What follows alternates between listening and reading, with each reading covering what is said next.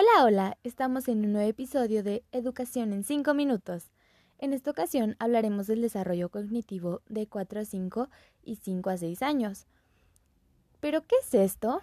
Bueno, es la etapa en que los niños entienden el concepto de las cuentas y pueden saber algunos números.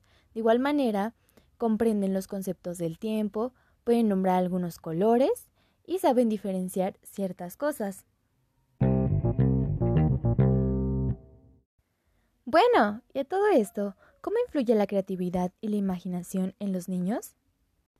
La imaginación promueve el desarrollo de la creatividad de los niños y es esencial para ellos, ya que esta capacidad tan significativa que relacionamos con niños les ayuda a poder expresarse por sí mismos y a desarrollar su pensamiento abstracto. Para que los niños logren desarrollarse en un mejor ambiente, es necesario potencializar que generen ideas personales sobre cualquier situación, la libertad de expresión e invitarlos a que piensen ideas diferentes a las acostumbradas. Es necesario favorecer la experimentación de lo que se está aprendiendo e intentar hablar de problemas reales.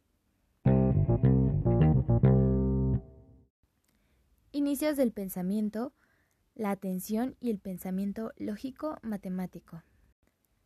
El ser humano tiene la capacidad de desarrollar el pensamiento es decir, una aptitud natural para pensar y comprender tanto el entorno que lo rodea como sus propias emociones y percepciones. Para lograrlo se utiliza la información que percibe a través de sus sentidos y la transforma en información que puede analizar, memorizar y compartir. El pensamiento lógico-matemático según Piaget. El desarrollo cognoscitivo comienza cuando el niño o niña asimila aquellas cosas del medio que las rodea con la realidad de sus estructuras, de manera que antes de empezar la escolarización formal, la mayoría de los niños adquiere unos conocimientos considerables sobre contar, los números y la aritmética. Procederemos con la etapa de los 5 a los 6 años, con el orden y la organización. El orden es el primer hábito que un niño puede adquirir, pues su periodo sensitivo se vive entre los 2 y los 6 años, siendo la base sobre la que se asientan todos los demás hábitos. Desde pequeños debemos hacer ver a nuestros hijos que vivimos en un mundo ordenado en el que existen normas, horarios y leyes que hacen la vida más sencilla. Lo primero que debe aprender nuestro pequeño es el orden material de las cosas, Luego este hábito le permitirá saber organizar su tiempo y ser por ello más eficaz.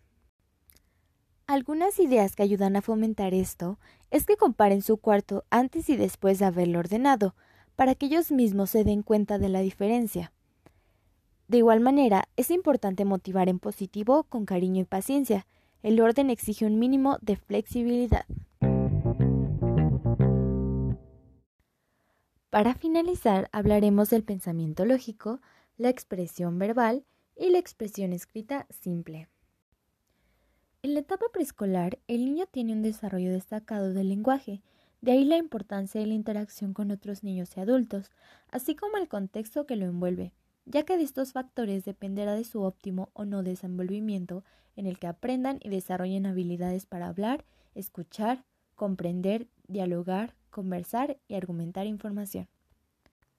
El niño logrará comunicar estados de ánimos, sentimientos, emociones y vivencias a través del lenguaje oral.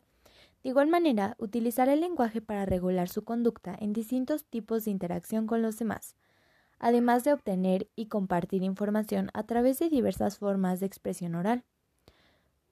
De igual manera, escuchará y contará relatos literarios que formarán parte de la tradición oral.